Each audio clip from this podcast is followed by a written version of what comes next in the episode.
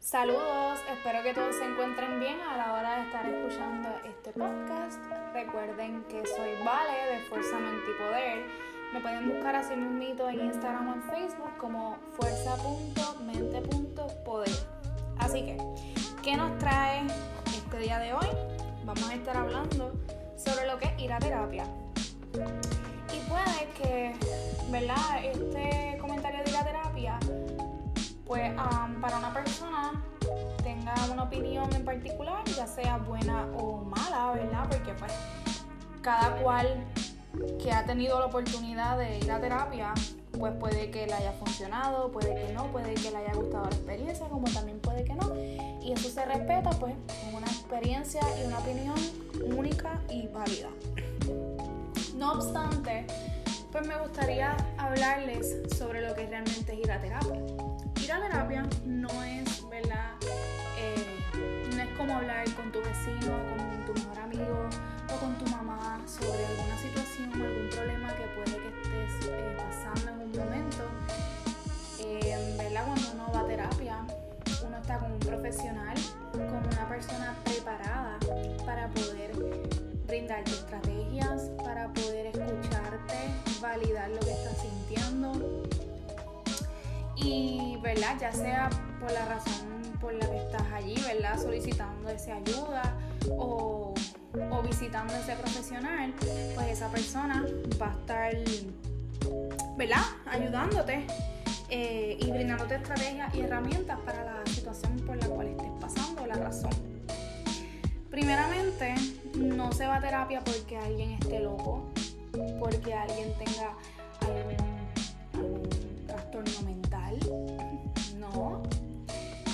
Ir a terapia puede ser simplemente porque quieres manejar tus emociones, quieres aprender sobre ese manejo de emociones, quieres establecer metas y no sabes cómo hacerlo, o si te hace difícil, eh, viene próximamente una mudanza y pues eh, eso te hace sentir un poco ansioso, ¿verdad? Un sinnúmero de, de, situaciones que pueden que pues necesites esta ayuda y esta, este, alguien que te acompañe en este proceso.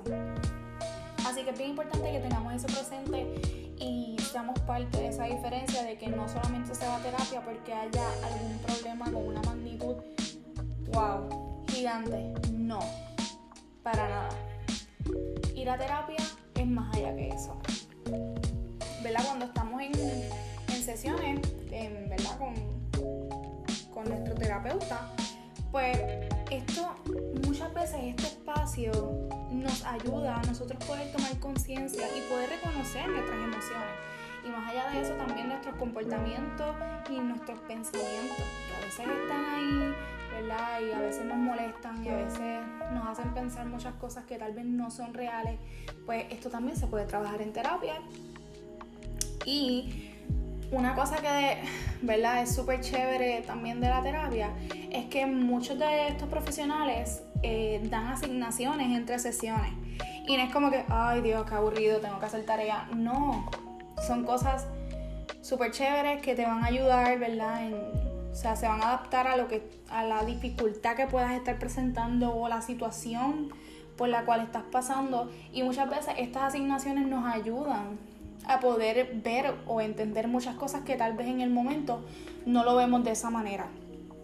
Así que es bien importante, ¿verdad? También que sepamos que un terapeuta no tiene una varita mágica para desaparecer nuestros problemas o tampoco va a resolvernos la vida en una sesión o en dos sesiones. O sea, en una hora o menos, o en 45 minutos, una hora, no se puede hablar de todo, ni mucho menos se pueden resolver muchas cosas. Así que es bien importante que tengamos eso presente, no porque en una sesión no tuviste eh, la oportunidad de sentirte mejor o como quisieras, no significa que eso no te está ayudando. Recuerda que es la primera y, ¿verdad? Siempre es importante que te sientas a gusto y en confianza con la persona con la cual estás trabajando. Eh, ¿Verdad? Y de esta manera podemos llegar a reducir nuestro nivel de malestar que, que podamos estar sintiendo y llegar a sentirnos mejor. siempre y cuando, ¿verdad? Esto es un trabajo en conjunto, es un trabajo en equipo, está el profesional brindándote ayuda, brindándote las herramientas y las estrategias que se adaptan mejor a, a lo que está pasando y pues está también en ti trabajarlo para poder llegar ¿verdad? a ese deseo y ese acuerdo que se establece desde un inicio, que pues es el bienestar de la persona. Y dentro de este proceso es bien importante la confianza, la confianza en ti, que te motive, que, que encuentres a alguien que te ayude a sacar lo mejor de ti, eso que tal vez estás buscando hace mucho tiempo. Y créeme, créeme, que esto es un espacio que te encantará es un acto de amor y valentía hacia sí mismo. Y de verdad, de verdad, por experiencia como estudiante doctoral de psicología y como paciente que he sido, yo amo ir a terapia y yo voy a terapia. Así que si lo sientes, no lo pienses, busca ayuda, no eres débil, no eres loco, eres humano. Así que busca ayuda si es necesario y si así lo sientes. Espero que les haya gustado este, este nuevo episodio. Así que recuerda que me puedes buscar por Facebook e Instagram como fuerza.mente.poder.